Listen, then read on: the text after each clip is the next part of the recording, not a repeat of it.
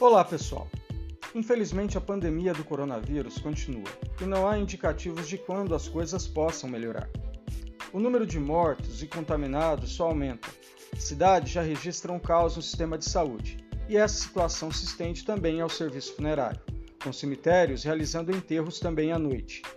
O ritmo de vacinação ainda é lento e apenas uma parte pequena do magistério teve acesso à vacinação. Diante desse cenário, o Sindicato dos Professores continua pressionando a Prefeitura a adotar o ensino remoto, evitando com isso a abertura das escolas e a circulação de pessoas.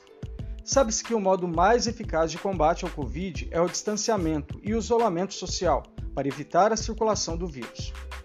Os professores estão aguardando as negociações entre sindicato e prefeitura e à espera de uma decisão que esteja coerente com a situação dramática que passa o país. Até sexta-feira, 16 de abril, haverá outras reuniões com o intuito de definir quais serão os posicionamentos perante a greve. Até lá, parte dos professores continuará paralisada. Assim que tivermos novas informações, encaminharemos essas notícias à comunidade do João 23. Portanto, aguardem um próximo boletim informativo. Até sexta-feira, 16 de abril. Mais uma vez, fique atento aos protocolos de combate ao coronavírus. Cuide de você cuide de sua família. Abraços a todos e até a próxima.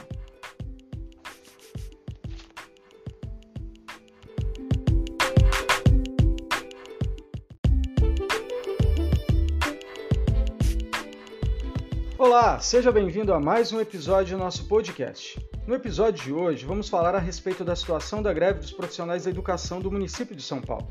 Mas antes, vamos conversar um pouquinho sobre escola e ciência. Um dos grandes, se não o maior objetivo da escola é transmitir o conhecimento científico desenvolvido pela humanidade. A escola pode até contestar algumas produções científicas para explicar ou formular novas teorias, mas não pode negar a ciência. Foi através da ciência que a humanidade desenvolveu a cura e o tratamento para uma série de doenças.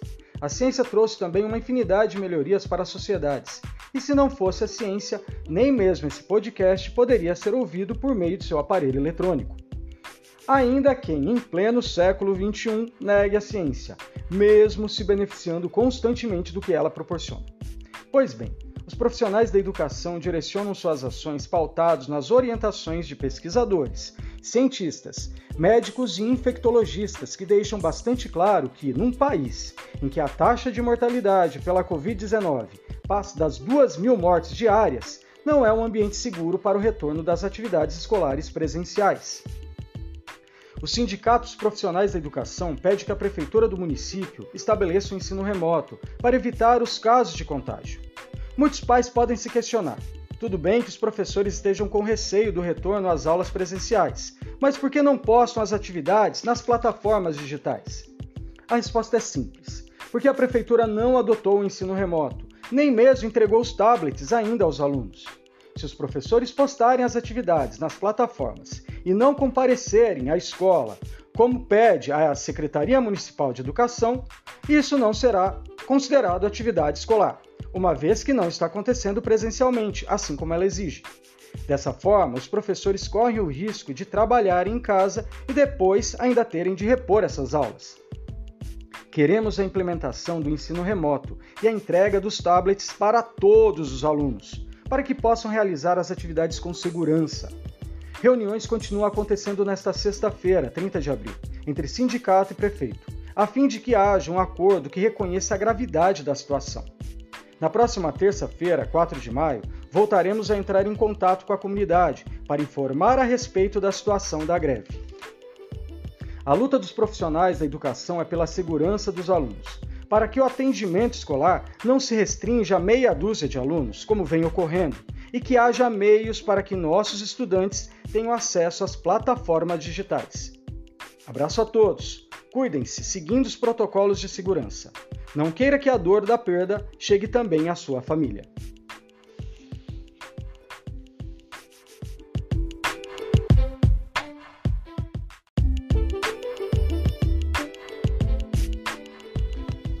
Seja bem-vindo a mais um episódio do nosso podcast. No episódio de hoje, vamos falar a respeito da situação da greve dos profissionais da educação do município de São Paulo. Mas antes, vamos conversar um pouquinho sobre escola e ciência. Um dos grandes, se não o maior objetivo da escola é transmitir o conhecimento científico desenvolvido pela humanidade.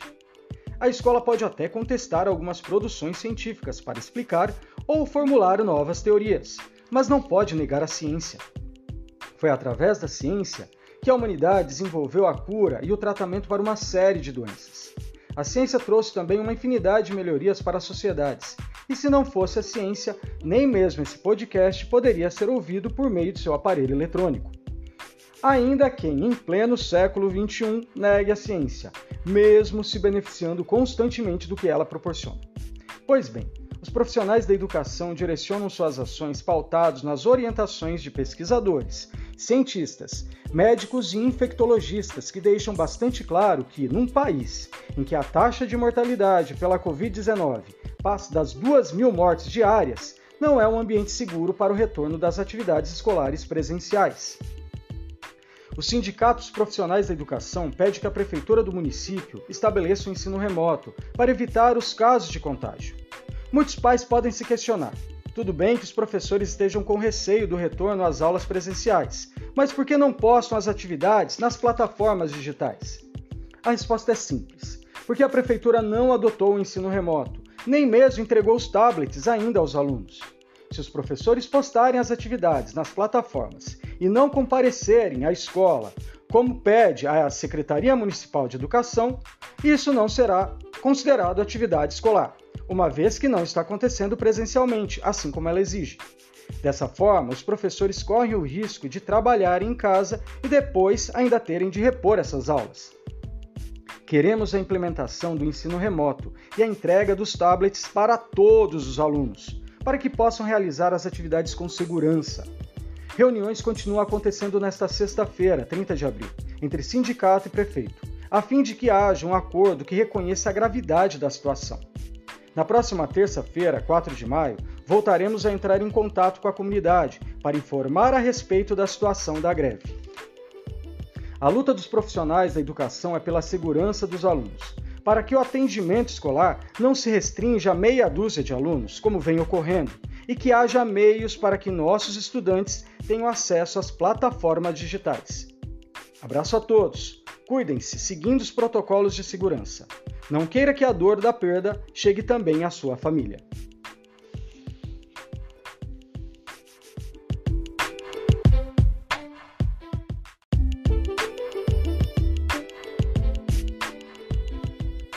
Olá pessoal, esse é mais um episódio do nosso podcast. Sejam muito bem-vindos. Vocês sabem qual é a média de alunos que têm comparecido às aulas presenciais? Sabem qual é o número de alunos que têm assistido às aulas de modo remoto, dos professores que retornaram da greve? Pois é, a maioria dos professores que deixaram a greve e retornaram às atividades, e até mesmo aqueles que nunca aderiram à greve, relatam que o número de alunos participando presencialmente das aulas é muito inferior aos 35%, orientado pelas secretarias municipais. Há casos em que nenhum aluno da sala ou até mesmo da escola esteja participando das atividades presenciais. No que diz respeito ao ensino remoto, o quadro é o mesmo. Muitos alunos não têm participado das atividades virtuais devido à falta de equipamentos necessários para o acesso às plataformas. Muitas famílias ainda temem mandar seus filhos à escola e outras carecem de recursos para disponibilizar o acesso remoto às atividades escolares. É por isso que o movimento da greve luta pela entrega dos tablets a todos os estudantes e pela adoção do ensino remoto como forma de evitar que a Covid-19 faça mais vítimas e que, ao mesmo tempo, os alunos consigam realizar as atividades escolares na segurança de seus lares. Até mesmo nas escolas particulares, a presença dos alunos é bastante abaixo do esperado. A diferença é que lá, a maioria dispõe de equipamentos para participar das aulas à distância. Os professores da rede municipal de ensino reconhecem os prejuízos para os alunos, mas não podem ser coniventes com a possibilidade de mais óbitos de profissionais da educação e estudantes. Nossa escola já registra óbitos de funcionários, alunos e parentes de professores. A semana passada tivemos a triste notícia de que o marido de uma professora está internado devido a complicações da Covid-19. A vacinação dos professores com mais de 47 anos foi interrompida parte dos profissionais nessa faixa etária ainda não foram vacinados e não há prazo para a retomada da vacinação. No dia de ontem, 4 de maio, tivemos a triste notícia da morte do ator Paulo Gustavo, de 42 anos, que passou 52 dias internado nos hospitais mais bem equipados do Brasil. Mesmo tendo à sua disposição os tratamentos mais avançados para o combate à doença, isso não impediu que esse humorista viesse a falecer. Diferente de Paulo Gustavo, nem os profissionais da educação e nem mesmo muitos de nossos alunos terão acesso aos recursos que estiveram à disposição desse ator. É possível acreditar numa retomada às aulas com segurança? Assim como a maioria da população, nós professores estamos sendo usados como estratégia eleitoreira de governos municipais, estaduais e federal. Não queremos privilégio na campanha de vacinação, mas sim que toda a população, toda a população seja imunizada e possa dar continuidade às suas vidas como antes. A greve persistirá. Os sindicatos dos profissionais da educação continuam lutando para que a prefeitura trate essas questões com a seriedade de que elas necessitam. Cuidem-se, protejam-se. Os leitos de hospitais ainda estão lotados. Não espere contar com a sorte. A Covid-19 não tem escolhido idade, raça nem classe social mas todos sabemos quem são os mais vulneráveis nessa luta. Abraços a todos e até a próxima!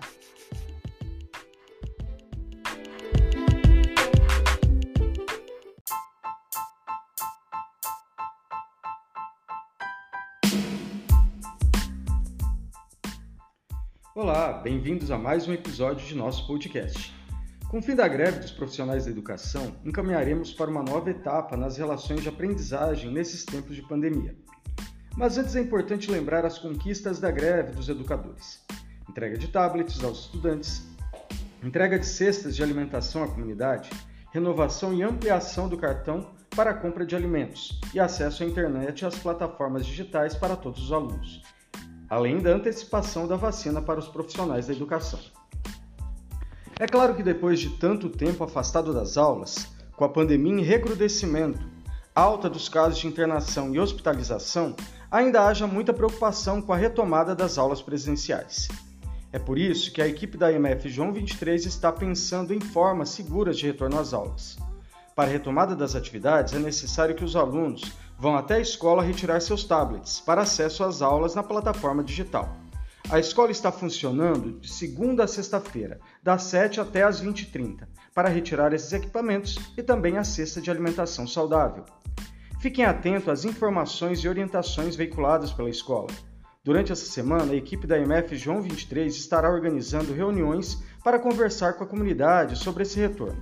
Em breve informaremos as datas e horários desses encontros. É importante lembrar que a pandemia ainda está longe de acabar há uma possibilidade iminente de uma terceira onda, de contaminações e os leitos dos hospitais ainda continuam lotados. Os números de mortes estão estáveis num número bastante elevado. Todo retorno deverá ser realizado com bastante cautela. Haverá um número maior de pessoas circulando e isso pode trazer sérias consequências. Fique atento às próximas orientações. Acompanhe nas mídias sociais da escola e no Google Sala de Aula. Cuidem-se! Abraço a todos e até a próxima!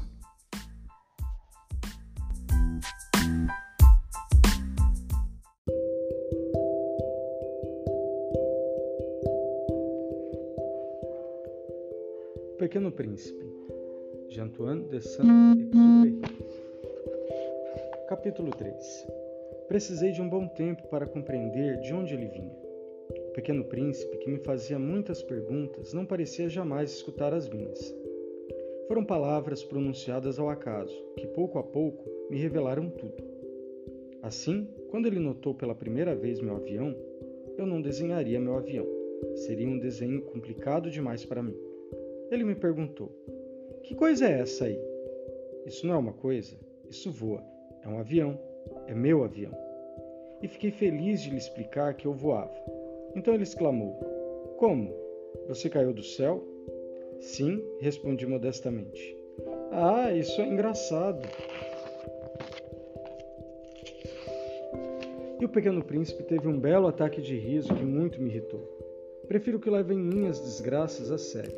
Em seguida ele acrescentou: Então você também vem do céu? De qual planeta você é? Eu entrevi de repente uma luzinha no mistério de sua presença. e o interroguei bruscamente. Então você vem de outro planeta? Mas ele não me respondeu. Balançou a cabeça docemente olhando meu avião. É claro que dentro disso você não pode ter vindo de muito longe. E ele foi tomado por um devaneio que durou bastante tempo. Depois, tirando meu carneiro de seu bolso, mergulhou na contemplação de seu tesouro.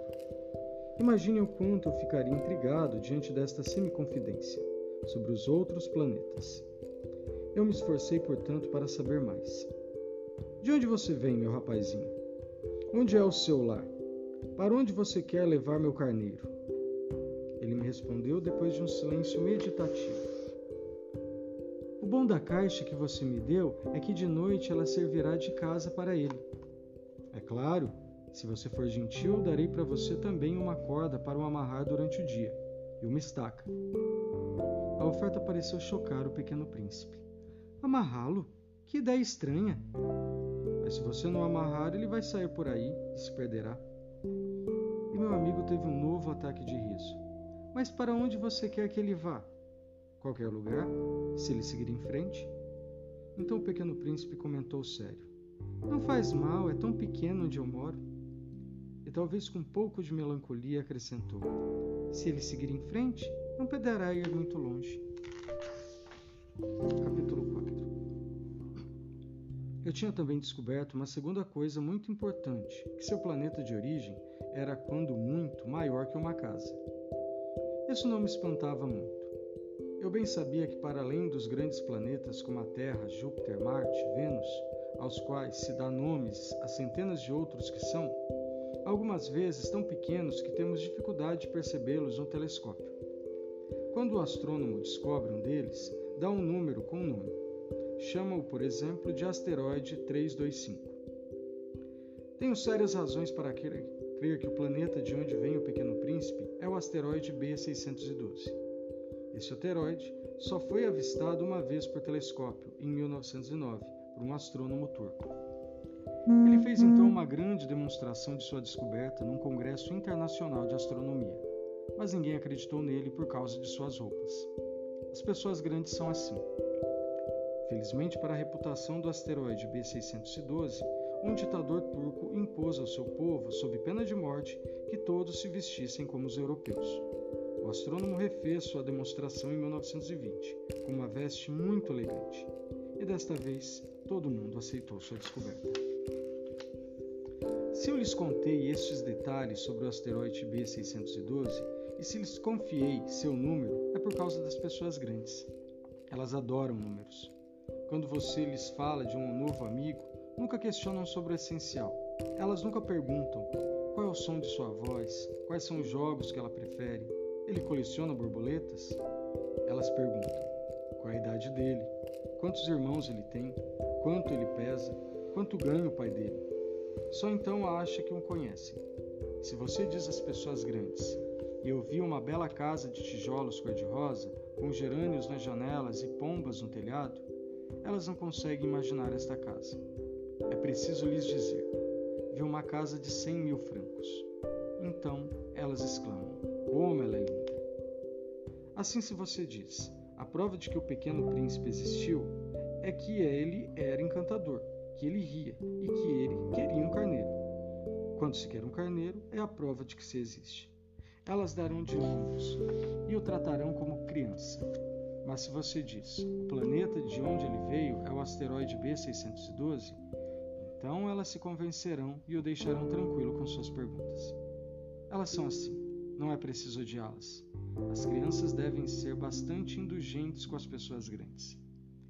Mas é claro que nós compreendemos a vida pouco ligamos para os números. Eu adoraria começar essa história à maneira dos contos de fadas.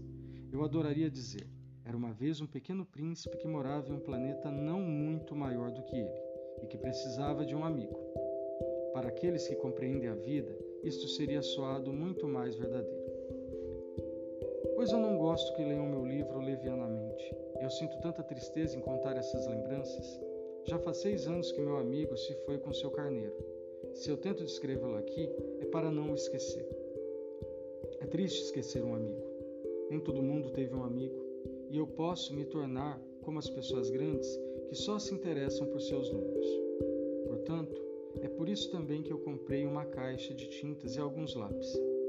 É duro voltar a desenhar na minha idade, quando não houve outras tentativas além daquela jiboia fechada e daquela jiboia aberta.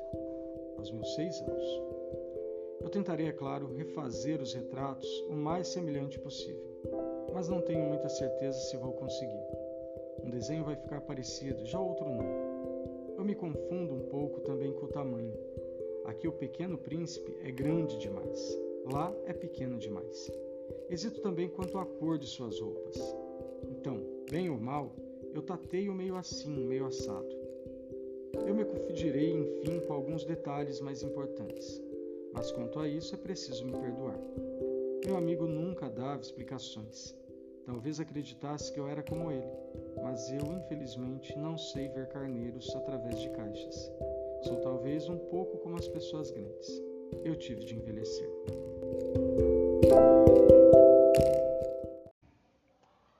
Sexta-feira, 10 de julho de 1942.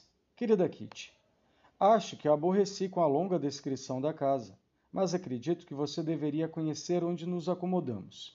E agora vou continuar, pois ainda não acabei. Quando chegamos a Pinsengrash, a MIP fez a gente subir depressa para o anexo e fechou a porta atrás de nós. E aqui estamos. Margot tinha chegado muito mais depressa de bicicleta e já estava à nossa espera. O nosso quarto e os outros também estavam entulhados de coisas. A desordem era indescritível. Os caixotes e as malas que no decorrer dos últimos meses tinham mandado para cá se amontoavam numa grande bagunça. O quartinho estava até o teto com camas e roupas de cama. Se quiséssemos dormir à noite em camas arrumadas, tínhamos de colocar já as mãos à obra. A mamãe e a Margot não foram capazes de mexer numa palha. Jogaram-se em cima dos colchões. Sentiam-se muito infelizes. Papai e eu, arrumadeiras da família, afundamos no trabalho. Despejamos as malas e os caixotes, colocamos tudo nos devidos lugares, martelamos e esfregamos. Quando a noite chegou, caímos mais mortos que vivos, nas camas limpinhas. Não comemos uma só refeição quente durante todo o dia. Também não precisava. A mamãe e a Margot estavam nervosas demais para comer, e o papai e eu não tivemos tempo. Na terça-feira de manhã, continuamos. A Eli e a MIP fizeram as compras com os nossos talões de racionamento. O papai melhorou a iluminação, que tinha ficado com problemas, e esfregamos os azulejos da cozinha. Estivemos todos bem. Sua N.